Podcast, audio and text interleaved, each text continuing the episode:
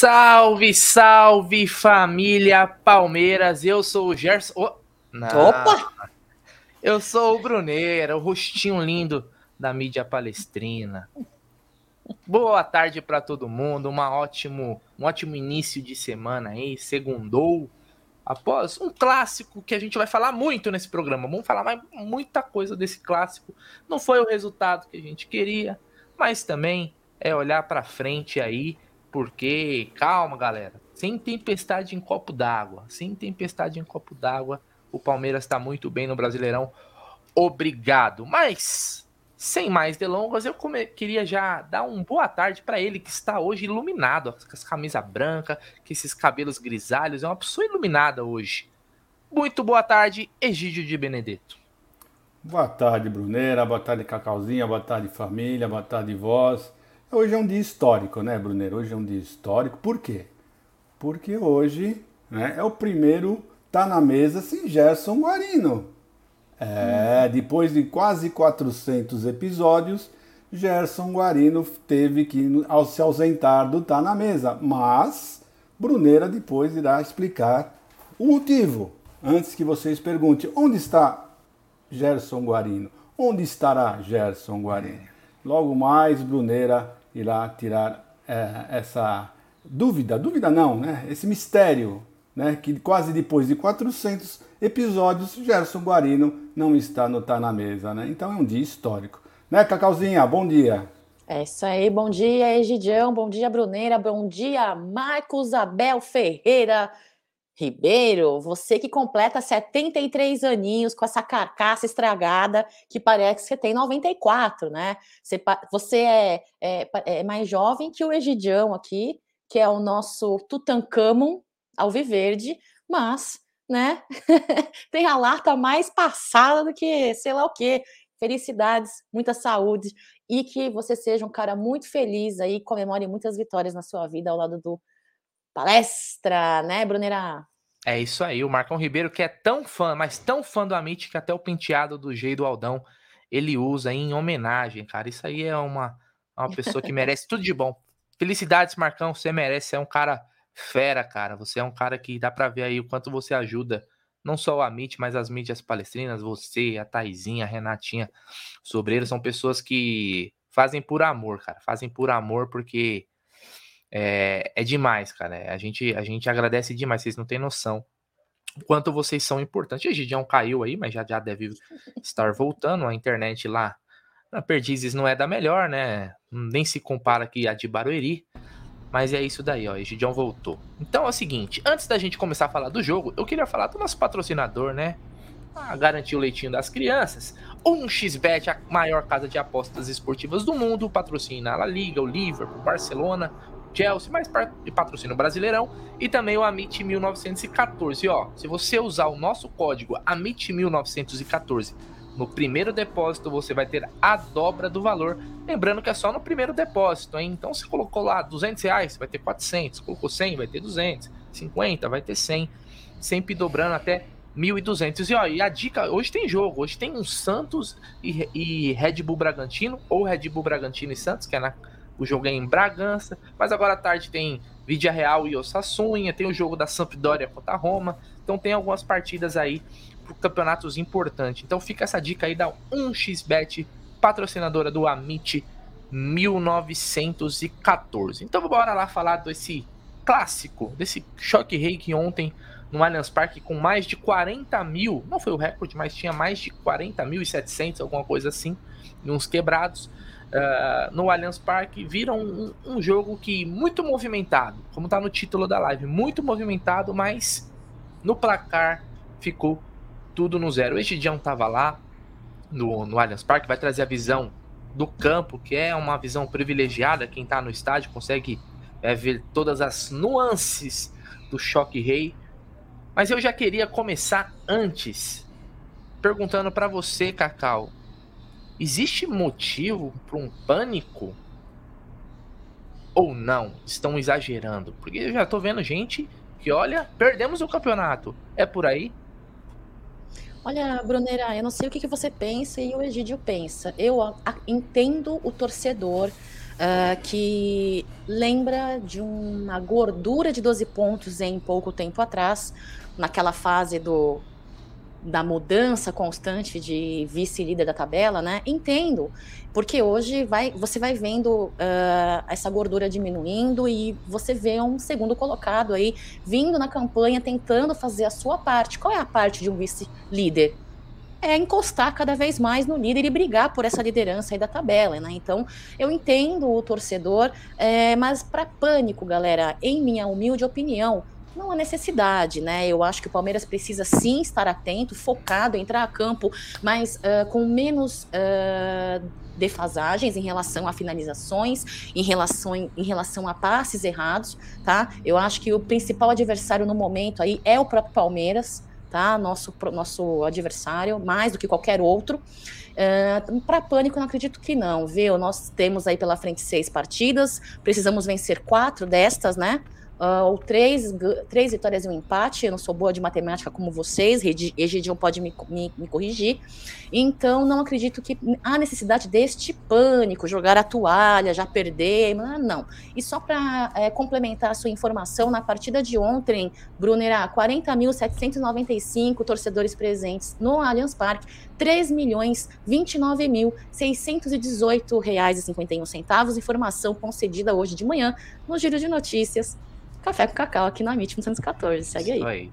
De segunda a sexta, às 9 horas da manhã, Cacau já. Logo, você já tem uma companhia pro café. Ah, eu tô sozinho aqui, vou tomar café. Não, tem a Cacau pra te fazer companhia com aquele café. Sem açúcar, né? Café sem açúcar, né? Todos nós concordamos. Sempre, sempre, mas olha. No então, meu tá café, bom. eu como anfitriã, tem lá açúcar mascavo, açúcar refinado, que faz mal pra saúde, mas tem que adoçante, aspartame, tudo, tá, pessoal? Nem sabia que existia tudo isso daí. Egidião, antes da gente falar do jogo em si, dos destaques, de quem foi bem, quem foi mal, né, das expulsões, do pênalti perdido, um jogo bem movimentado, hein, apesar do placar. Tem motivo para pânico, Egidião? Você que é um cara geralmente otimista? É o seguinte, o, o Bruneira, Cacauzinha, quando o Palmeiras foi desclassificado da Libertadores, né? Uh, o que o Abel falou? Nós teremos agora pela frente 13 finais, é isso? 13 finais até o final. E o Palmeiras tinha que fazer o quê? O que eu sempre falei, tinha que fazer o feijão com arroz, que seria vencer em casa, empatar fora de casa. O que, que o Palmeiras fez até agora? São 1, 2, 3, 4, 5, 6, 7 jogos. Nesses 7 jogos, o Palmeiras fez quantos pontos? 16. Então o Palmeiras fez a sua lição de casa até agora, mesmo o pessoal estando desesperado. O Palmeiras fez a sua lição de casa, tá tudo dentro dos conformes, né? Para sermos campeões. O que, que falta para o Palmeiras ser campeão? Continuar fazendo o feijão com arroz, que seria uma média de dois pontos por jogo, né? Então nós teremos aí mais seis jogos. Se o Palmeiras fizer o feijão com arroz, ou seja, vencer em casa e empatar lá fora, nós faremos 12 pontos e seremos fatalmente campeões, né? Aí o pessoal fala, ah, mas ontem o jogo foi em casa e nós só empatamos. Claro, concordo com vocês. Por isso que alguns jogos fora de casa nós temos que vencer, justamente para se tiver algum tropeço dentro de casa, né? Nós temos essa gordurinha que nós fizemos ganhando lá fora e foi o que o Palmeiras fez. Palmeiras venceu o Atlético Mineiro, Palmeiras venceu o Botafogo fora de casa e nós fizemos essa gordurinha justamente para quando tivesse um tropeço dentro de casa, que é uma coisa, é um clássico, um clássico, gente, é um clássico, então tudo pode acontecer. Então o empate foi o, menor dos prejuízos. Então tá tudo dentro, tá tudo conforme, é só o Palmeiras continuar. Não pode desesperar. E é isso que eu tô começando a ficar preocupado porque eu tô sentindo os jogadores do Palmeiras muito ansiosos. Então calma, pessoal, tá tudo dentro, tá tudo tranquilo. Tranquilo não, mas tá tudo conforme planejado. Vamos em frente, o, o Brunera. É isso aí. Tem um super chat aí, ó, do Milton Gonçalves. Ele mandou, Egidio, com 75 pontos é campeão, mas tem que ganhar os dois próximos jogos. Não pode deixar para depois. Se ganhasse ontem, o Inter entraria desanimado e não ganharia do Botafogo. Abraços a todos. Obrigado ao Milton aí pela moral, pelo super chat. É, o... eu tava vendo aqui, Egidião, é... mas eu vou deixar para depois. A gente vai falar da classificação depois. No final a gente vai esmiuçar aí, até para fazer um comparativo com o Inter aí, até como a Cacau falou, porque a vantagem era maior, cai um pouquinho, já tem uma galera que já entra em pânico, mas a gente vai é, esmiuçar isso daí. O que, que a Cacau ia perguntar? Pera um pouquinho, o que, que a Cacau ia perguntar, Cacau?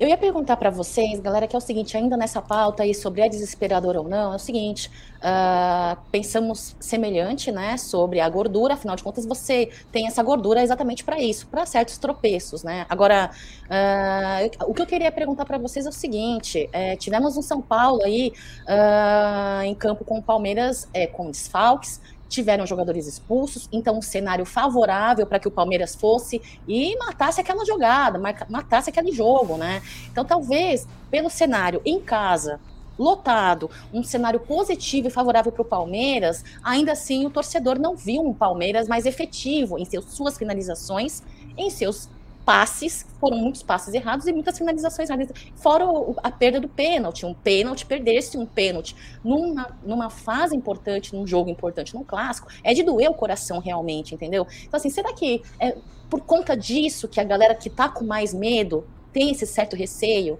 Não jogando a toalha, mas esse receio, né, meu? Porque apesar das condições favoráveis, não foi muito legal, né? O que vocês acham, hein? Eu, Cacá, vou ser sincero para você. Eu acho que o nosso termômetro vai ser o próximo jogo. O próximo vai jogo, é, próximo jogo em casa vai dizer, vai dizer tudo isso daí que você está falando. Por quê? Porque o Palmeiras é um, não é clássico, né? É um time que tecnicamente é inferior ao Palmeiras. Então, se nesse jogo, se nesse jogo o Palmeiras ramelar, aí sim nós temos que ligar o alerta vermelho. Né? Esse é o jogo, vai ser um jogo chave do nosso campeonato. Porque se o Palmeiras ramelar nesse jogo, gente, está é, tá mostrando que realmente o Palmeiras está uh, muito nervoso, muito ansioso, alguma coisa está errada lá dentro. Então esse é o jogo-chave. O de ontem, o de ontem, olha, o São Paulo jogou como time pequeno, jogou todo fechado, fazendo cera. Isso vai enervando os jogadores. Num clássico que você tem rivalidade, o jogador fica nervoso. Vai, ou vai dizer que vocês não ficaram nervosos. Qual de vocês ficou tranquilo ontem com, com, com, com o que aconteceu? Mas não é medo. É. Não é não, medo. Claro que não, claro que não é medo. É, ah, é mas clássico. aí, eu, é, assim, eu penso que é o seguinte: é, qual é o sentimento do palmeirense ontem, depois do jogo, e o sentimento, acho que, do São Paulino? Do Eles saíram com sentimento de, de, de, de, vitória, com certeza teve comemoração. O palmeirense saiu frustrado. Se você pegasse o jogo de ontem e falasse assim, o Palmeiras empatou, pô, o Palmeiras teve dois expulsos, o São Paulo perdeu o pênalti, o sentimento do palmeirense ia ser outro. Então tudo vai do contexto do jogo. Para mim, ontem foi um resultado muito frustrante. N não por ser. Não dá pra falar assim, pô, é clássico, tudo bem e tal. Mas o, o jogo se desenhou pra vitória do Palmeiras. A gente Cenário. teve a faca e o queijo na mão. Então, por isso o sentimento. A gente teve a bola no, a, do jogo no pé do Scarpa. A gente teve vantagem numérica. A gente não pode usar o argumento, por exemplo, do Cuca. Ah, mas contra um time que foi expulso é mais difícil. Porra, é mais difícil jogar contra 11, não é mais difícil jogar contra 10. O São Paulo tava fechado com 11, não é porque ficou com 10 ficou mais fechado, eles já estavam fechados. Então, o Palmeiras é um time experiente que não precisa cair na, na pilha, não é um time com pressão gigantesca por título, como se tivesse numa fila, por exemplo. É um, é um, time que vem conquistando a todo momento. Então, por isso, eu acho que juntando todos esses ingredientes, acaba sendo um resultado frustrante pelo contexto. Mas como o Egidio falou, é, obviamente, é, o, o, próximo jogo é um jogo que é obrigação. Não tem para onde fugir. O Havaí é um time que tá quase rebaixado. Tá apanhando para todo mundo. Ontem tomou um amasso do Fluminense na Dentro de casa. É o único lugar onde eles são é, mais casca de ferida, que é em, jogando em casa. Né? Inclusive o Palmeiras empatou lá, naquele jogo onde o, teve um gol de falta no final do jogo. O jogo de ontem, o contexto do jogo é frustrante. O empate num clássico é normal. É normal. O Palmeiras venceu é, dos seis clássicos, venceu cinco e empatou um. Puta retrospecto sensacional. Mas o jogo não se desenhou numa situação que era para vencer. E por isso a torcida fica é, com essa, acho que com essa sensação, com esse sentimento. Mas é algo que é momentâneo, né, até o próximo jogo. Retrospecto positivo, inclusive com todos os rivais paulistas aí, né? Palmeiras claro. vem com retrospecto muito positivo, não só com relação ao São Paulo. Isso aí. É isso aí. Você quer comentar, Gigião? Você ia falar alguma coisa sobre isso? Não, não, eu ia falar o seguinte, né? Que o pessoal fala oito pontos, caiu para oito pontos. Gente, eu tava já oito pontos há mais Voltou, de dez né? rodadas atrás. Tava oito pontos, né? Nós passamos, jogamos já sete rodadas e continua os oito pontos. Então, para vocês verem que realmente é, um, é uma vantagem boa. Eu sempre falei que para mim uma gordura boa é sempre seis pontos, pelo menos tem que ter seis pontos, que é uma né? gordura.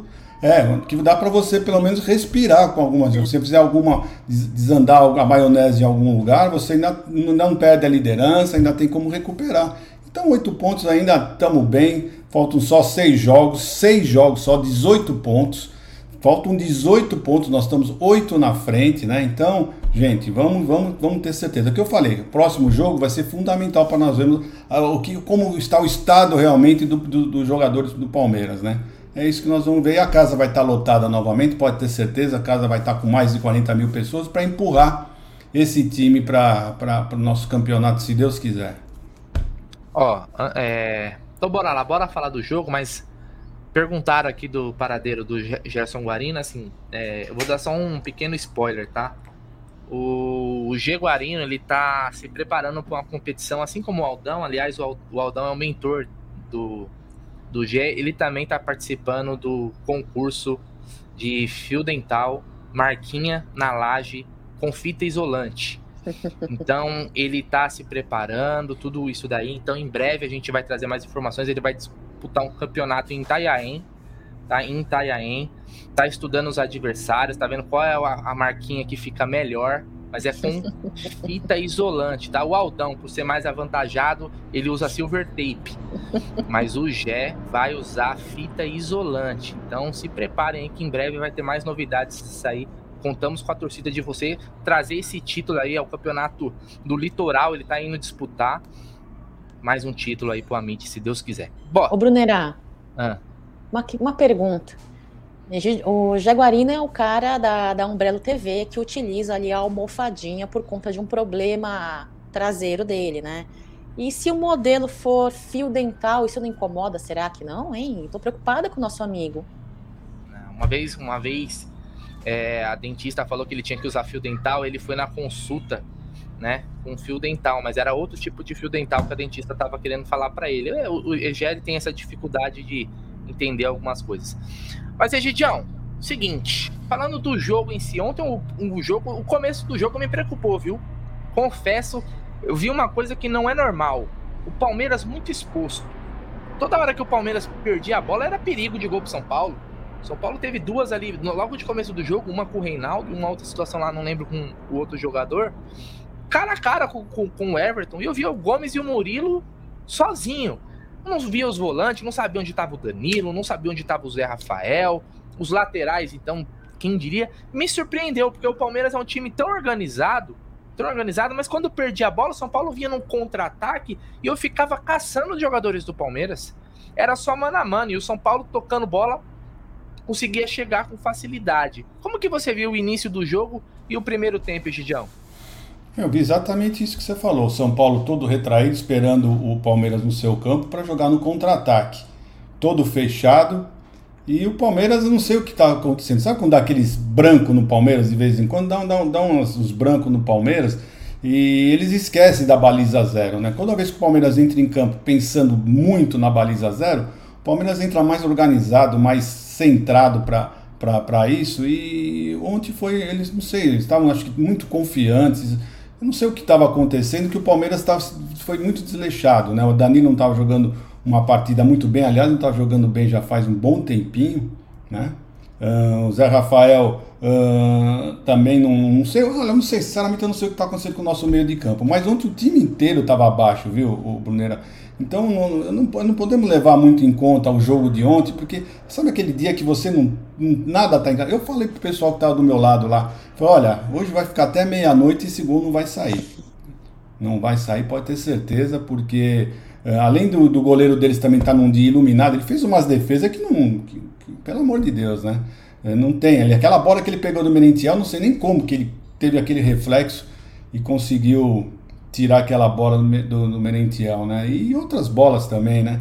O, o, o Scarpa bateu muito mal o pênalti, muito mal. né? não, não deu muita bater. Ele costuma bater com força, não bateu com força.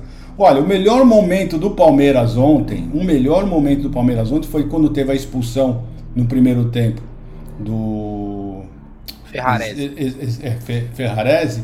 E o Palmeiras teve dois minutos ali que foi dos acréscimos que, olha, foram dos dois minutos mais perigosos que o Palmeiras fez. Era a chance do Palmeiras era ali que o São Paulo estava um pouco nocauteado e o Palmeiras teve essa, tinha essa chance de fazer o gol. Também não fez. Então foi isso que aconteceu lá. Eu olhei, eu estava bem lá em cima no Allianz Parque, quase praticamente na última, na última fileira, né? Então dá para ver bem o desenho do, do, do, São Paulo. Logo que ele começou o jogo, eu já falei: São Paulo vai jogar muito fechado. Vai vir fechadinho um, para não perder esse jogo. Ele vai jogar por uma bola. E foi o que ele fez o tempo inteiro. Primeiro tempo, né? Porque o segundo tempo, nem isso eles fizeram. Né? Mas foi isso que aconteceu, o, o Brunner e Cacau. Ô, Cacau, primeiro tempo, a, a, pelas escalações, a gente já sabia que o São Paulo ia jogar fechado. Entrou com três zagueiros, né? Com Miranda, com Luizão e com Ferrarese. Então era um time que ia, obviamente, jogar nos contra-ataques, né? E a gente viu um Palmeiras mais uma vez jogando com o Mike, Palmeiras jogando com o Dudu é, mais uma vez pela esquerda, né? Aliás, foi um motivo de reclamação grande do, do Aldão e do Gé, que eles gostam mais do Dudu na direita. Mas um primeiro tempo onde o Palmeiras estava meio comecinho ali. Viu que o Palmeiras queria fazer o abafa, mas foi 880, né? Muito ofensivo, mas defensivamente o Palmeiras estava um caos. Até ajustar essa marcação, que levou aí uns 25 minutos, pelo menos, o Palmeiras sofreu bastante, né, Cacau? Começo de começo da partida, então foco aí é primeiro tempo.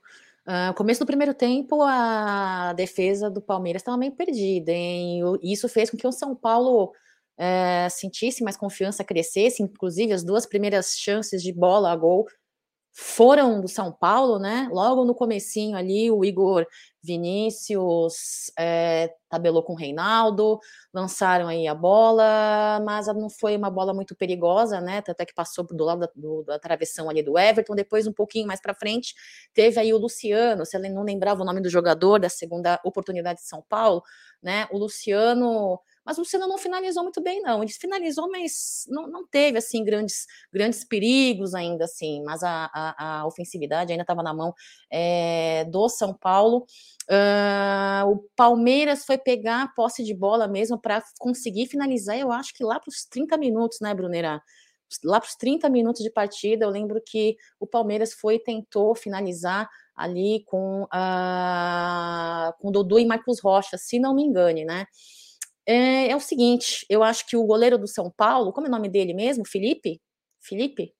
É, foi uma partida que o goleiro do São Paulo é, fez boas defesas, né? Teve ali, como Abel Ferreira diz, os deuses do futebol não estiveram do nosso lado, né? Tentamos, tentamos, tentamos, e a bola nada de balançar aquela rede, né? É, eu acho que é importante salientar ali uh, a mão do São do jogador de São Paulo que bateu na bola, né, numa da uma das oportunidades que o Danilo teve aí de finalizar, né, e isso fez com que tivéssemos aí uh, a cobrança de escanteio, tal, é, e, e depois para finalizar é, o primeiro tempo, a expulsão muito bem, uh, muito bem dada aí, né, a expulsão do Ferrarese com aquele cotovelo, né, é, na cara do Danilo, eu achei isso agressão, né?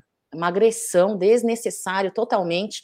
Né? Então, é, para mim, a característica do primeiro tempo, para finalizar a minha opinião, aí foi um primeiro tempo muito conturbado com relação à, arbitragem, tá? Um primeiro tempo eu não gostei da arbitragem é, do Flávio. É, hum, tinha uma sensação de que os jogadores do São Paulo vinham com muita liberdade de querer bater, enfim, e finalizações muito uh, perdidas, perdemos muito, muitas oportunidades de gol e tivemos muitos erros de lançamento, né? Então, para mim, a característica aí do primeiro tempo foi essa, fora o Dudu pela esquerda aí, que tem um grande desempenho muito melhor pela direita, né? Eu acho que tem muito jogador, muito torcedor aí reclamando que Dudu não jogou nada, Dudu não jogou nada. Sinceramente falando, dentre todos os jogadores, Bruneira, Egídio, uh, com o, o, o, uma qualidade aquém do que estão acostumados a desempenhar em campo, de, de, dentre todos, que para mim nenhum ali se destacou tão positivamente assim. Dentre todos, eu acho que Dudu ainda foi aquele que, mesmo em sua posição não uh, muito favorável a ele, ele ainda foi o que mais teve aí destaque, em minha opinião, Brunerá. Tava mudo. Vamos lá, ó. tem um superchat aqui do Milton Gonçalves. Ó. Ganhamos jogos que não esperávamos ganhar. O de ontem tem que esquecer. Ganhando do Havaí. Opa, peraí que saiu. Uh, ganhando do Havaí do Atlético Paranaense, que, deve, que deverá estar com o time reserva, faz 74 pontos e já era. O que frustra foi de novo perder penal. É, tem, o Palmeiras tem uma, um, um, calendário aí, jogos que são totalmente acessíveis, né, cara? Depois a gente passa por todos esses jogos ainda que faltam aí. Eu queria falar alguns números antes de passar o segundo tempo para o Egidião comentar. Ó, o primeiro tempo, a posse de bola foi de 50% para cada um. Né? Então você vê que o Palmeiras ele não teve o domínio da posse de bola. Porém, em questão de finalização, é, o Palmeiras finalizou seis vezes e três delas foram no gol. O São Paulo finalizou três e nenhuma foi no gol. Ou seja, o Everton, é, apesar desse perigo aí que o São Paulo trouxe, principalmente naquela bola ali do, do Reinaldo que ele chutou cruzado, que o Marcos Rocha quase entrou dentro, dentro do gol para tentar tirar. É, o São Paulo não acertou o gol, ou seja, o Everton não, não, não trabalhou, né, de certa forma, no primeiro tempo. Então o Palmeiras finalizou mais do que o São Paulo no primeiro tempo. As faltas também foram algo que, que me que, que irritou, né, Egidião, no, a arbitragem no primeiro tempo. Não estou falando do segundo, do primeiro mesmo. Era uma arbitragem meio tendenciosa ali, né? Pô, tinha umas faltas iguais. Isso foi irritando, de certa forma, o time do, Palme do Palmeiras, né? O São Paulo. É, tanto que o primeiro cartão amarelo foi pro, pro Zé Rafael, né? Na partida. Teve lances do São Paulo ali que chegaram pesado. É óbvio, não dá para ninguém vai colocar a culpa do empate na arbitragem, que não é o caso. Mas deu uma irritada no estádio também, né, né, Gigi? A gente via a torcida o tempo todo chiando, né, com, a, com as marcações do, do Flávio ontem, né? É, então, ele do tempo, o primeiro tempo todinho, ele, ele inverteu várias faltas, não foi uma falta ou duas, foram várias faltas que ele inverteu, né? E logo em seguida o jogador do Palmeiras, você via que o jogador do Palmeiras ficava irritado, ia lá e fazia uma falta, e aí ele marcava, né? Então, isso demonstrava que os jogadores do Palmeiras ficavam nervosos com a, com a marcação dele. E eu vou falar mais para você, aquela cotovelada que o, que o zagueiro deu no jogador do Palmeiras foi justamente por isso, porque ele, ele vendo que, o, o, o, o, juiz não marca absolutamente nada contra o Palmeiras, né? Eles vão ficando mais uh, à vontade para fazer falta, né? E foi o que ele aconteceu. Mas só que aquela foi escancarada, né? E não teve como, o juiz não podia. Precisou, uh, precisou nem no bar, né? Ele nada, né? Para dizer a verdade, eu nem vi a cotovelada, eu não vi, mas como ele tirou o portão, eu olhei pro lado e falei assim: bom, deve ter sido muito escancarada essa cotovelada, porque uh, ele já não teve, não tinha como fazer o contrário. Ele foi muito uh, certeiro para dar o cartão vermelho, né? Mas foi por isso. Então, os jogadores do, do São Paulo estavam se sentindo muito à vontade para bater. Né? Por isso, então você vê realmente que isso enerva demais os jogadores, enerva demais. Os jogadores do Palmeiras sentiram demais. Podem reparar, se vocês forem assistir o jogo novamente, vocês podem ver. O, o, Palmeiras sofria uma falta e logo em seguida o Palmeiras fazia logo uma falta você vê que estava de, de raiva, não era nem para tomar bola. Sabe aquela voz, ah, você não deu, você vai lá e dá, e aí ele marcava. Eles iam ficando cada vez mais nervosos. Né? Isso irritou bastante. O primeiro tempo foi muito ruim do juiz, mas muito ruim. Ele conseguiu picotar e enervar todos os jogadores do Palmeiras e a torcida. A torcida queria, pelo amor de Deus, o que, que eles xingaram esse juiz ontem foi brincadeira. É, e aí. Estão falando segundo... do primeiro tempo, né? Sim, sim. E aí, no segundo tempo, a gente volta para um segundo tempo com um jogador a mais, né? Porque o Ferrarese foi expulso no finalzinho aí do, do primeiro tempo. E aí já, opa, eu já fiz assim, ó, opa, agora temos 45 minutos para trabalhar esse gol e vai vir, cara, vai vir. Tava confiante com um a mais no Allianz Parque, com o Palmeiras e ele ia pressionar é, o São Paulo. E a gente vê até pelos números, antes da gente falar do, do, do, do comentário aí do Cacau e do Egídio do segundo tempo, a gente vê um Palmeiras que teve 64% de posse de bola contra 36% do São Paulo. O Palmeiras no segundo tempo finalizou 13 vezes cinco no gol. O São Paulo, olha só para você ter uma ideia, o São Paulo finalizou duas no segundo tempo só. Então foram 13 contra duas, né? Muitos chutes bloqueados, o Palmeiras também finalizou bastante para fora, mas ontem parecia aquele jogo que ficaria jogando até 10 horas da noite e a bola não ia entrar. Egidião, qual foi sua, o seu sentimento ali quando o Palmeiras ficou com um a mais e voltou para o segundo tempo? Você esperava que o Abel já iria mexer no intervalo, sabendo dessa, desse, dessa vantagem numérica que o Palmeiras teria, eu fiquei pensando assim, pô, será que não, não é o caso de voltar agora, sacar o Mike, ou sacar o Marcos Rocha, coloca o Mike de lateral e já volta com outro cara ali, vamos pressionar os caras. O São Paulo já não, não jogava com 11, né? Já queria, obviamente, o empate era um bom resultado. Com 10, ainda mais, né? É, é, é o raciocínio lógico. O time ia ficar acuado, ia tentar só um contra-ataque, uma bola parada e olhe lá. Não era para já ter voltado com uma, uma, uma alteração? Qual foi seu sentimento ali para esse segundo tempo? O que, que você viu do segundo tempo, que teve mais uma expulsão, que teve as substituições? Sua opinião?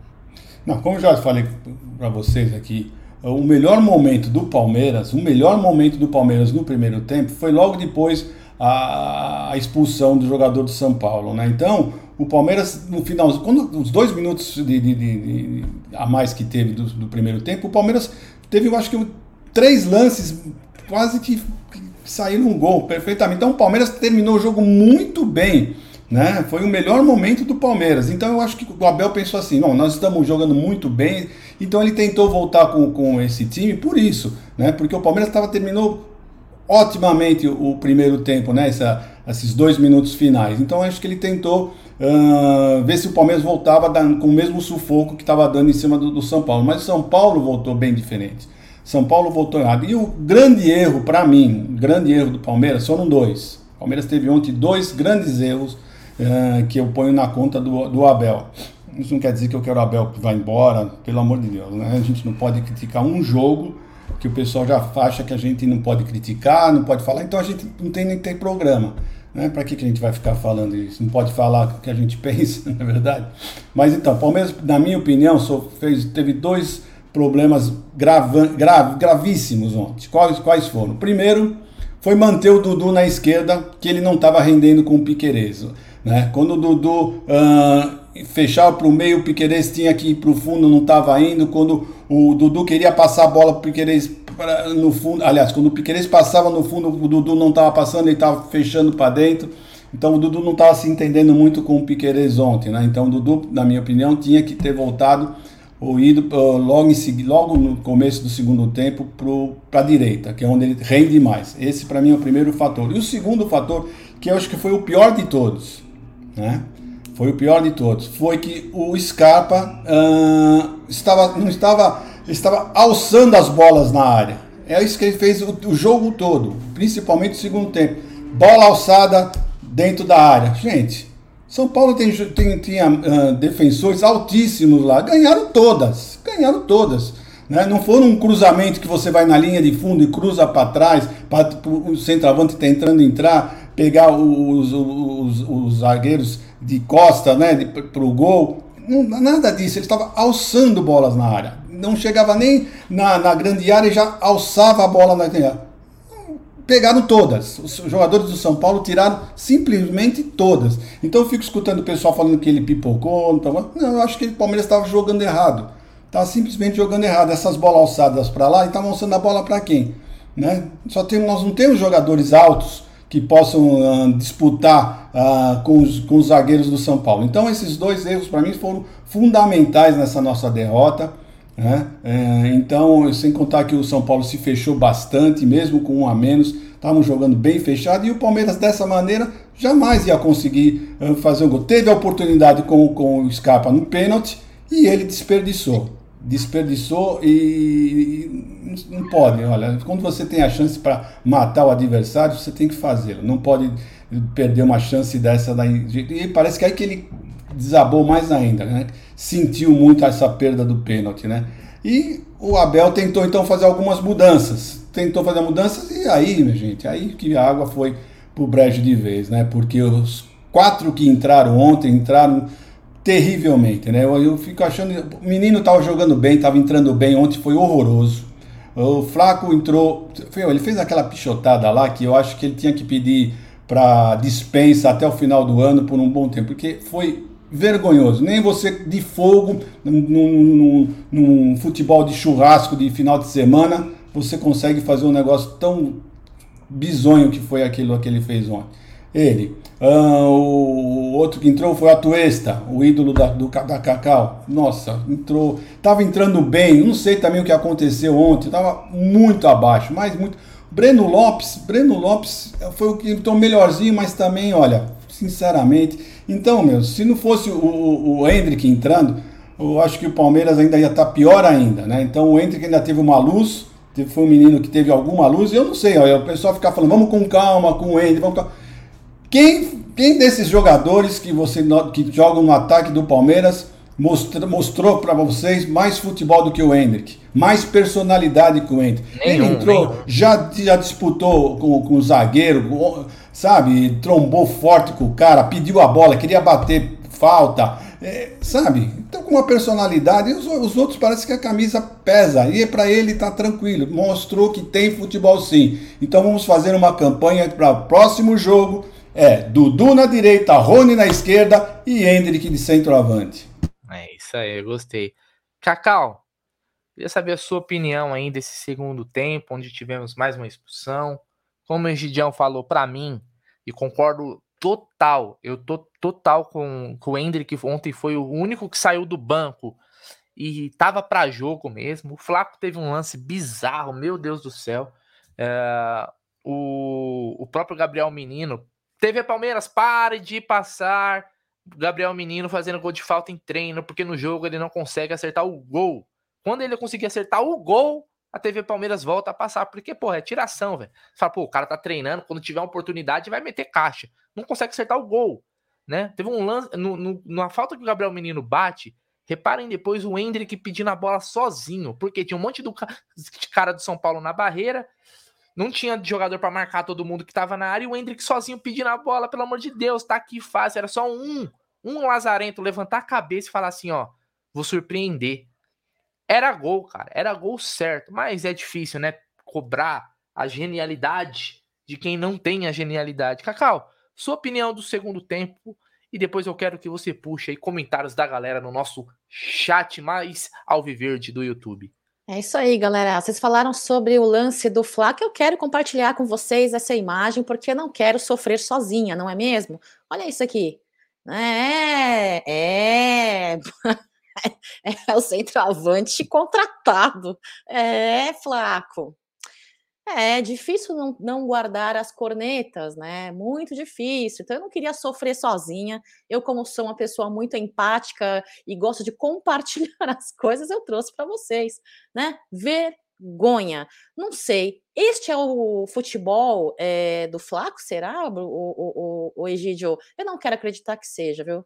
Eu não quero acreditar que seja, vou até tirar da tela para quem estiver almoçando não ter uma indigestão, viu, Egidião? Agora, com relação ao segundo tempo aí, é, você falou muito bem, Egidio, concordo contigo. É, particularmente é o seguinte, ó. Todo o final do primeiro tempo, inclusive aqueles a, a, a, a, parte final, né, principalmente aí teve que foi um pouco mais movimentado, é, não foi o que o Palmeiras mostrou nem o São Paulo na primeira parte do segundo tempo, né? É, eles ficaram muito ali no, no, meio de campo, não tiveram é, nada é, de tentativas mais ofensivas em, do, em, todas as suas, em todos os dois lados, né? Da, da partida, nem do São Paulo nem do Palmeiras, uh, mas nos primeiros 20 minutos, eu acho, o Scarpa tentou, né? É um chute ali, uma finalização, quase conseguiu. O goleiro de São Paulo é, fez a sua defesa, né? Veio ali a cobrança de escanteio de novo e aí foi onde eu errei, né? Eu confundi, Gidião. Eu falei que a mão do Caleri na bola foi no primeiro tempo, foi no segundo, né? Foi no segundo, é, e aí foi muito bem avaliado aí pelo VAR tal. Eu acho que o Hendrick, quando o Abel Ferreira fez as substituições, né? Ele que não costuma fazer as substituições do intervalo, né? Ele costuma vir para o segundo tempo com a mesma formação do primeiro, né? É, eu já eu, é engraçado, né? A gente não sei como você pensa, mas em maior parte das partidas eu penso em algumas substituições no intervalo mas não é bem aquilo que a Abel Ferreira está acostumada a fazer. Então, depois de 15 minutos aí da, do, do segundo tempo, Abel Ferreira teve as suas substituições, né? A Tuesta, Gabriel Menino e Hendrick que entraram no lugar ali do Zé Rafael, Mike e do Merentiel. Uh, são reservas aí que deixam muito a desejar em comparação ao desempenho dos titulares. De fato, o nosso banco não é tão preparado, não, não entram para decidir ou resolver alguma situação, né? Depois saiu Danilo e entrou o Lopes, que teve aí é, este lance que eu passei aí para você e a última substituição Dudu né? Dudu que foi mudado, foi da esquerda para a direita, tão pouco jogou, muito poucos minutos, né? Infelizmente, porque para mim Dudu tem muito mais retorno e resposta pelo direito, e entrou o Breno Lopes. Sinceramente falando, eu acho que foi um segundo tempo aí uh, onde o finalzinho, ambas as equipes estavam um pouco, acho que nervosas, né, para querer marcar o gol da vitória, para não ter este empate, né, que com muita personalidade, como vocês dizem, né, concordo muito, Uh, e eu queria salientar para finalizar, antes de ir para o chat, Egidião, sobre o é Beraldo, o nome do jogador de São Paulo, que foi expulso e que continuou ali na, no campo. Que ridículo, né? Impressionante, né? né? Ficou dando é. um agazinho lá, mas é tudo é. para atrasar o jogo, né? Tudo é, faz, faz parte da cera que eles estavam fazendo, né? Eu achei engraçado que o goleiro do, do, do São Paulo eu não, olha, já foram poucos goleiros que eu vi fazer tanta cera num, num jogo e ele não foi nem advertido. Nem advertência verbal o, o árbitro fez. Né? Quanto mais dá um cartão amarelo pro, pro, pro jogador. Mas vamos em frente. É isso aí. Vamos, vamos lá agora para o chat aqui. Deixa eu ver quem está por aqui. Tiago está por aqui, dando boa tarde. Ricardo Silva. Uh, ele comentou aqui do Gabriel Menino ainda, hein? Falou que no treino é um leão batendo falta, chega no jogo, vira um pangaré. É o que o Bruneira comentou, né? Alessandro tá por aqui, 50 milhões no Flaco, meu Deus, tomara que ele encontre o futebol dele, tomara, essa é a nossa uh, torcida. Natan, nunca vi isso num jogo de várzea, nem eu, Natan. Uh, é, isso aí, Matheus, custou 50, é, 50 milhões, tá falando do Flaco, né? É isso aí, pessoal. Olha quem tá por aqui também. César tá agradecendo aí, porque tiramos o vídeo do, do Lopes, né? Porque ele tá almoçando bom almoço para você. Ele atrapalhou o Hendrick, né? A entrada do Flaco. Uh, o Cláudio, como o Abel disse, todos que estão bem hoje foram massacrados antes. É a tal paciência que Abel Ferreira pede. O problema é que, Egidião, nós estamos numa fase, no final de um campeonato, aí não é de hoje, que precisávamos de jogadores é, que tragam retorno rapidamente, resultado rapidamente, apostas, você tem na base, né, Egídio? É, então você vê, ele fala, fala, fala, mas ele mesmo prova que, que ele não confia no banco dele, né? Porque ele demora muito para fazer as trocas justamente por isso. Né? Ele suga o máximo do titular né? porque sabe que, o, que quando for entrar um, um, reserva, ele não vai conseguir entrar na mesma, na mesma altura do titular. Né? Então, por isso que ele é, demora muito para fazer essas substituições. Né? Mas eu só espero, né, pela resposta dele que ele deu para o rapaz, lá não lembro qual o nome do repórter, né, sobre o Hendrick, né, que ele pense um pouquinho mais, né, coloque a cabeça no travesseiro, pense que o Hendrick tem muita personalidade, esse menino. Tem muita Sim. personalidade. Ele tem 16 anos, uh, todo mundo calma, ele tem 16 anos, tudo bem, tem 16 anos, mas no momento ele mostrou que tem mais futebol e mais cabeça. Porque, olha, se você, você contava nos dedos de uma mão os jogadores do Palmeiras que não estavam ansiosos ou nervosos. Tá? Todos, os, os, todos que entraram, os cinco que entraram, o único que não estavam demonstrando ansiedade para mim foi o Hendrick. Ele quer fazer o gol? Quer, mas não porque ele estava com aquele do jeito que os outros jogadores estavam. Ele estava, ele estava focado, ele estava querendo jogo, estava querendo o jogo, pedia toda hora a bola, né? Se deslocava bastante. E outra coisa, hein? Do, do campo, do, do campo deu para notar bem. Ele estava sempre muito bem marcado. Você vê a preocupação do adversário com o Hendrick muito bem marcado. Ele tinha sempre pelo menos dois jogadores do São Paulo, mesmo em menor número. O Wendy, que era o jogador mais uh, controlado por eles, estavam toda hora em cima. E mesmo assim, o garoto quase, quase, se não é, eh, se não é, uh, uh, se não sofre a falta, ia para dentro do gol, né? Então, para vocês verem como esse menino estava focado e estava com, com sede de, com gana de fazer gol. Então, Abel, na, por favor, olhe melhor esse menino, porque dos que entraram, ele merece tranquilamente começar jogando, porque mostrou que tem cabeça e futebol, viu? Tem muito futebol. Vai ser difícil alguém me convencer o contrário que tem algum jogador do Palmeiras de centroavante melhor que esse menino atualmente. É isso aí. Hum, ele é de muito diferenciado, né? Traz muita, além de personalidade, todas as características é, de um vencedor da base, né? A Hendrick é um fenômeno, como muitos dizem aí. Empatar com o Palmeiras vale título, diz o José Luiz. Gabriel Menino, diz o Carlos Alexandre. Chuta, chuta, chuta. Muita pose, viu? Cláudio Lima, af, essa Cacau comenta muito mal. Claudião, me dá uma aula. Vem aqui me dar uma aula, quem sabe eu não melhore, tá bom? Um beijo para você. Obrigada pela sua presença. Bora ali que o é, boneco Chuck do Amit 1914 voltou. Vou só ler aqui.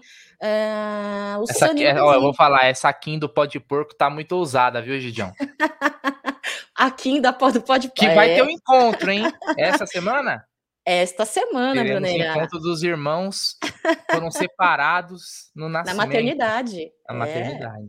De acordo com o Jaguarino, na Coreia do Sul, é normal dois irmãos gêmeos serem separados. É né? mesmo. Isso, de acordo com o Jaguarino, que acompanha os dramas coreanos. não é uma fonte aí. confiável, o Gerson Guarino também, né? Convenhamos. É isso aí, bora seguir a live aí, Brunerá. Ô, Egidião, ontem, Egidião e Cacau, família Palmeiras, vou até colocar na tela porque vai ficar de mais fácil explicação. E aí o, foi algo que o Scarpa falou na saída. Scarpinha que ontem pisou na bola, né, com aquele pênalti lá, bateu, olha, do jeito que o goleiro gosta, em meia altura, sem muita força, é do jeitinho que o goleiro gosta de defender. Foi muito mal. Mas olha aqui, ó. Se vocês olharem nessa classificação aí, não se atentem ao, aos números, tá pequenininho aí também, deixa eu ver se dá para aproximar mais um pouquinho aqui se atentem às bolinhas cinza e verde, Egidião. Olha lá, o Palmeiras nos últimos cinco jogos, três vitórias, dois empates, certo? O Inter nos últimos cinco jogos, três vitórias e dois empates. Ou seja, Gidião, se manter esse retrospecto é título tranquilamente, certo? Porque o Palmeiras tem uma vantagem muito grande. Então, isso, é, isso também é importante a gente ver que o Internacional não, não vem subindo e o Palmeiras caindo. Como às vezes pode parecer, porque a diferença era 10 e foi para 8. Mas na verdade, a vantagem nos últimos cinco jogos se mantém a mesma. Porque o Palmeiras fez a mesma pontuação do Inter. Ambos os times nos últimos cinco jogos fizeram 11 pontos. Então, isso que eu acho que o palmeirense tem que analisar hoje. É como está sendo essa linha de jogos do nosso adversário, que é o Inter, que hoje para mim é o único time que ainda sonha, né, de certa forma, até porque o Flamengo que está em terceiro tem dois campeonatos de mata-mata aí para decidir, né, tá em duas finais, um, tá levando ali o, o brasileiro mais com um time alternativo, né? É por aí, né, Gidião? O Inter não tá essa coisa toda pra gente, opa, ferrou, calma lá também, né? Vai ter um confronto direto, mas é só na última. Se Deus quiser, já com o campeonato resolvido. Mas as campanhas são idênticas nos últimos cinco jogos, região. Então, por esses números, o pessoal tem que entender exatamente isso. Que o Internacional tem seis jogos pela frente, né? E, e as contas que nós fazemos sempre é que ele, eles vençam seis. Né? Para eles chegarem a alguma, alguma coisa, vençam seis. E vai ser difícil vencer os seis jogos. Então está demonstrado aí pelo que você está mostrando. Os últimos cinco jogos fizemos exatamente a mesma campanha. Então não está tão desesperador, não está tudo isso. Se nós vamos tropeçar, eles também vão. A campanha deles dos últimos cinco jogos está exatamente igual à nossa. É verdade? Então é isso, nada de desespero. Uh, é só o Palmeiras continuar nessa média. É isso mesmo, é isso que tem que estar tá acontecendo. É vencer, empatar, vencer, empatar que eles também vão ficar nessa média. Não tem como um time jogar e, e bem em todos os jogos. Não existe isso. Pode ter certeza disso, né? Que o Internacional não é muito, não é mais time do que o Palmeiras. Então ele não vai fazer mais do que o Palmeiras. Podem ter certeza. E é isso aí, ó. Cinco rodadas se passaram e continuam os oito pontos de diferença e cinco jogos a menos. Né? Então é isso, o, o. E essa, essa E essa a diferença, para mim, vai se perpetuar até o final do campeonato. Vai ficar em torno disso, de 8, de 8 pontos, de 6 a 10 pontos. Vai ficar a diferença do Palmeiras para o segundo colocado. Pode ter certeza disso. Uh, Cacau, cinco últimos jogos, Palmeiras e Inter idênticos. Para eles é ruim, para nós é ótimo. Se mantém assim até o final do campeonato, que o 11 primeiro título vai lá pro Allianz Parque. Brunner, é o seguinte, vamos ver numa situação macro, em vez de olhar para uma situação é, é focada é, nesta partida, ou vamos, vamos até ampliar um pouquinho mais nos últimos dois empates, parece-me que por conta disso também que ajuda com que o torcedor uh, sinta um pouco de receio. Eu vi hoje de manhã muito torcedor falando: pô, será que vamos viver novamente 2009? Bate com a mão na madeira, né? Vamos ver na, na situação macro, né? Se Palmeiras estivesse numa situação de jogar a toalha, já era, perdemos e tal, é, talvez não estávamos, não estivéssemos na tabela na, da maneira como estamos, com a gordura que é, Egídio de Benedetto sempre nos lembra que é tão importante, tá, para conseguirmos administrar e também é, nos garantir a pontuação num jogo que exista essa, essa oscilação, tá? É, números que batemos, vitórias, é, confrontos e retro, retrospectos com outros rivais paulistas. Se você for ver no macro, é, eu não vejo assim uma terra né, nossa, acabou, já era, arrasada, não vejo. Assim também como do outro lado, vendo o oposto pelo lado do Inter, né, da mesma forma, só que é o contrário, né, se eles fizerem, se eles vencerem todos os seis jogos restantes, 78 pontos, e Palmeiras mantendo, será que Palmeiras vai perder todos os seis jogos daqui para frente? Será que Palmeiras não vai ser capaz de nada. Então, é uma situação muito é, improvável. Então, assim, eu particularmente não acho que é terra arrasada, eu acho que não precisa desse desespero todo. Com emoção, pessoal, Brunelli, Egídio, com emoção, Palmeiras é sempre com emoção, entendeu? Mas, matematicamente falando aí, as nossas condições são muito mais favoráveis. Claro que o Inter vai fazer o papel dele como vice-líder, quer brigar pela liderança, quer brigar pelo título, vai fazer isso, mas são questões assim opostas de, de, de pontos de vistas opostos, mas na mesma situação. Improvável o Inter ganhar todos, bater todos os jogos, assim como para mim também é improvável o Palmeiras vir e perder todas as partidas a partir de agora nas seis últimas uh, rodadas, né? São quatro vitórias necessárias aí. Então, gente, é o que eu acho e vamos para cima, é jogo a jogo, né? E manter aí a, a, a, não, não a expectativa, mas manter a esperança, porque, como a gente diz, uh, é jogo a jogo, né? Vamos tentar olhar é, a situação com um copo meio cheio, em vez de com um copo meio vazio, né, Brunera? Segue a live aí. É isso aí, Cacau. Egidião, tá na tela aí os próximos quatro confrontos do Palmeiras do Brasileirão. Por que os próximos quatro e não todos? Porque para mim é o que vai decidir, né? Palmeiras precisa de mais o que? É, 10 pontos, né, matematicamente, para ser campeão. Três vitórias e um empate. E aí tem jo os jogos que, na minha opinião, são jogos totalmente acessíveis. Qual seria o mais complicado aí? O Atlético Paranaense na Arena da Baixada. Porém, vai ser um Atlético com certeza reserva porque já vai estar próximo da final da Libertadores. O Atlético vai ser com certeza um time reserva. O Fortaleza, que vem num bom momento também, é um time para ficar de olho. Mas são jogos que o Palmeiras aí tem time para ganhar. Aliás, a gente é tão bom fora quanto dentro de casa. Então, o fato de ser fora, ser dentro, hoje muda muito pouco para o Palmeiras. Egidião, é aí que a gente conquista o Endeca Campeonato? É essa sequência, esses próximos quatro jogos? Olha, o Brunera, vamos olhar bem, foi o que eu falei, né? Palmeiras vai mostrar o psicológico dele uh, no próximo jogo contra o Havaí. Né? O Palmeiras jogando tranquilo, como ele jogou contra o Curitiba, jogar com, contra o Havaí e vencer essa partida, já o psicológico dele já vai uh, normalizar. Vai normalizar. E aí depois nós vamos jogar com o Atlético Paranaense, que pode ter certeza, não só os titulares como os reservas vão estar com a cabeça em Guayaquil. Podem ter certeza disso. Podem ter certeza disso, né? Porque é, é um, é uma, uma decisão inédita para eles. Uh, eu não lembro se eles têm chegado a alguma final, mas eu acho que é a primeira vez. Então é um, estão à véspera de conquistar um título. Eles jogaram em 2005, né? Contra São Paulo, a final. Ah, foi? Eu não foi, lembrava. São Paulo e... Então, então é um, é um título inédito para eles. É, então, inédito. Então eles vão vão estar tá focados para esse jogo. Pode ter certeza que ninguém vai querer ficar fora de, de, dessa final, mesmo os reservas, né? Então, porque você é reserva, mas você vai ser campeão. Então você tem a possibilidade de entrar durante o jogo você vai estar focado para isso, né? É uma, uma, coisa que você vai ficar marcado por. Como o Palmeiras, a primeira vez que ganhou a Libertadores, os jogadores ficaram. Né, são lembrados até hoje, são enaltecidos até hoje, e vai, vai ser isso que vai acontecer lá no Atlético. Então, um jogo muito importante para eles. Então, esse jogo para o Palmeiras, é só o Palmeiras entrar bem focado, como faz sempre quando joga fora, que temos uma grande possibilidade de sair com uma vitória nesse, nesse jogo.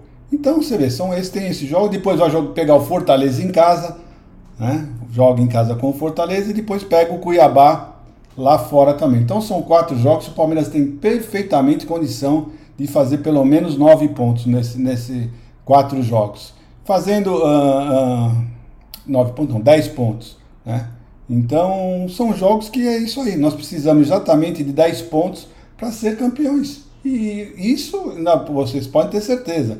Nós estamos fazendo uma conta no máximo, né? Porque nesses quatro jogos podem ter certeza que o Inter não vai vencer os quatro próximos jogos. Mas nós não temos que nos preocupar com eles, temos que pensar em nós, então nós temos que fazer pelo menos nesses quatro jogos 10 pontos. E aí, se acontecer do Inter perder, melhor ainda, né? Comemoraremos o nosso campeonato. Cacau, é aí que o campeonato se decide. E já que o Egídio falou do Inter, eu só vou falar aqui, não vou pôr na tela, não. Os próximos quatro jogos do Inter, tá, Egidião? Ó, Coritiba no Couto Pereira. Aí recebe o Ceará no Beira Rio. Depois sai para enfrentar o América no Independência. E depois recebe o Atlético Paranaense. Não lembro agora qual é o dia da final da Libertadores. Mas esse jogo contra o Atlético Paranaense é 29 de, 29 de outubro. O jogo não, vai ser 6. É praticamente uma então, semana depois. É, depois. Então a gente não sabe é, qual vai ser o desenrolar até lá, né? Como que se vai estar tá de ressaca do título. Tomara, provavelmente, provavelmente. Tomara que seja, tomara que seja ressaca provavelmente. da Copa do Brasil. Cacau, é aí que o campeonato se decide? Havaí, Atlético Paranaense, Fortaleza e Cuiabá? Acredito que sim. Eu acho que desses times que você diz, assim, para mim o que eu fico mais encanada é com o Atlético Paranaense uh, entre aspas, por conta da final aí que eles vão participar, talvez, talvez eles venham é, eh, para jogo contra o Palmeiras com um time, eh, um time reserva. Uh, então, fecho aspas, uh, fecho parênteses, e depois o Atlético Paranaense o Fortaleza, né? Fortaleza que vem aí numa campanha com jogos sequenciais de vitória aí, né? Venceram contra o América Mineiro, contra o Flamengo, uh, contra o Goiás, próprio com, empataram contra o Atlético Paranaense, né? E venceram aí do Havaí, o próximo uh, o próximo adversário aí do Palmeiras. É, chatinho, chatinho. Isso quer dizer medo? Não. Isso quer dizer chatinho, né? Palmeiras tem que entrar focado, tem que entrar atento. E para mim, passando aí essa essa essa gama aí de adversários Uh, mais do que matematicamente falando, aí talvez o torcedor palmeirense consiga manter um pouco mais da esperança e expectativa de uma vitória e pelo título desse campeonato nacional, Brunerá. É isso aí. Então, esse próximo, esse próximo jogos aí, se Deus quiser, vai decidir o campeonato a favor do Palmeiras. O Palmeiras fez, faz um belo campeonato. É, não perdeu nos últimos cinco jogos. Aliás, às vezes eu fico pensando que se o Palmeiras estivesse atrás, talvez o nível de confiança estaria maior. Tipo, vamos buscar do que estando na frente. Quem tá na frente sempre pensa, puta, pode dar merda, mas quando você tá atrás, o nível de confiança ele, ele é grande. Tipo, não, não temos nada o que perder, vamos tentar é, o título, né? Então vamos, vamos sempre né, ter cabeça fria, coração quente, como Abel diz, né? Mas esse título aí é, a gente tem que ir forte, porque é para fechar a temporada com mais uma conquista gigante, né? Campeonato Brasileiro aí, né? Depois de 2016, ganhamos 16, 18, podemos ganhar agora 2022. É um título muito difícil mas que o Palmeiras faz uma bela campanha. A gente não pode deixar a peteca cair. Egidião, estamos no final do nosso Tá na Mesa. Queria que você deixasse o seu destaque final aí para nossa torcida, para essa galera que tá aí. Pedir para todo mundo que tá na live deixar o like aí. Esse é o destaque final, Egidião, para hoje. Qual sua mensagem para nossa torcida, ou do jogo de ontem, ou para futuro?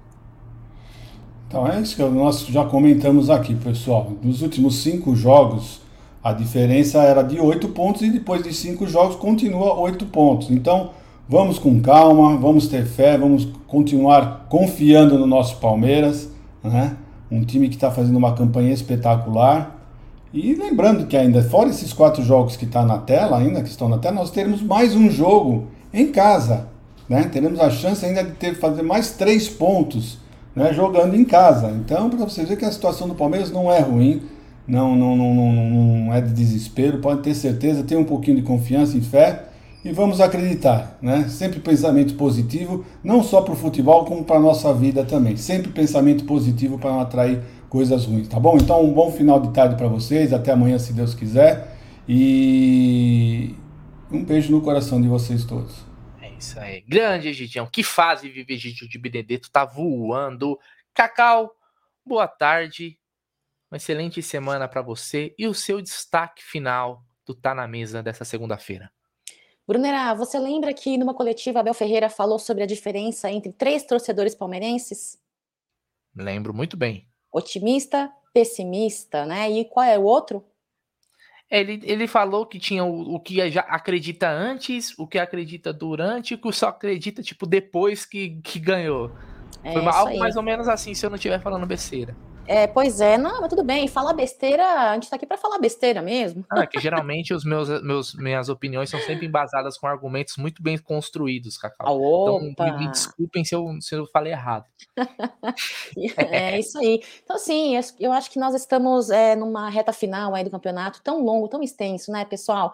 Passamos por fases mais difíceis aí que essa, um cenário mais negativo, né? Então, eu sei que é, a gente tem medo, a gente tem receio, claro, e isso não é erro, né? Isso é um, é um receio um torcedor palmeirense que quer o melhor para o seu time. Então, fazer o seguinte, pessoal: respira fundo, 24 horas, página virada. Importante é o próximo jogo, importante sempre é o amanhã. E esperar e torcer para que o Palmeiras não cometa os mesmos erros, não cometa as mesmas gafes e não cometa essa sequência é, de situações aí que nós sempre cobramos e pedimos, né? Tem que, tem que treinar, tem que finalização, pena, todo esse tipo de coisa, erros de passe, então vamos, vamos torcer e vamos acreditar, pessoal, vamos acreditar, né? Jogo a jogo e simbora. Sábado aí, mais uma partida da Sociedade Esportiva Palmeiras, como diz Gide de Benedetto, é nesta partida que vamos é, entender e visualizar, né? Como será a frente aí da situação do Palmeiras nesse campeonato. Eu tô com fé, tô na expectativa e tô, eu tô segura, assim, eu tô segura, eu tô, eu tô confiante, pessoal. Vamos para cima, vamos, vamos acreditar, tá bom? Um beijo para vocês, uma boa tarde, avante palestra. E hoje à noite tem live, né, o Brunerá? Isso aí, hoje 8h30, live do Tuti Amit aí, com toda a repercussão da rodada, pensando também em futuro, todas as informações do Palmeiras. Queria agradecer um por um aqui do chat pela participação, pela interação. Amanhã 9 horas da manhã tem café com cacau, meio-dia tá na mesa. E é isso aí, galera. Vamos, vamos manter, manter o otimismo aí, né? Como o Egídio falou. É, tem que também, né? Pensar positivo traz coisas boas. Se ficar pensando na merda, meu irmão, aí é só merda que você vai ter, não tem jeito. É, é a questão de atração. E ó, uma dada importante, o Abel se tornou o oitavo técnico que mais dirigiu o Palmeiras, né? Já, já são números gigantes em pouco tempo aí. Lembrando que o Oswaldo Brandão é o técnico com mais jogos pelo Palmeiras. Então é isso. O Tá na Mesa se encerra agora. Agradeço mais uma vez todo mundo e desejo de coração uma excelente semana. Que vocês conquistem todos os seus objetivos. É nós e avante palestra!